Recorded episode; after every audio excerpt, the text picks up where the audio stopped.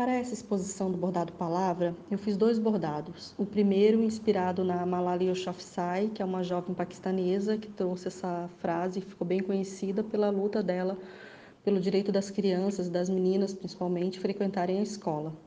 E também por ser um contexto dentro da, de um colégio, né, essa exposição, pela atual situação política que estamos vivendo também com alguns cortes na educação. E o segundo bordado, eu me inspirei numa frase da Clarice Lispector, que o finalzinho é esse que está bordado, e essa frase tem muita afinidade cada vez que termino algum ciclo de desafio na minha vida. Então, ela me parece muito pertinente para a minha história pessoal e profissional desses ciclos que eu fecho, e trouxe a bicicleta como um símbolo do movimento e da liberdade.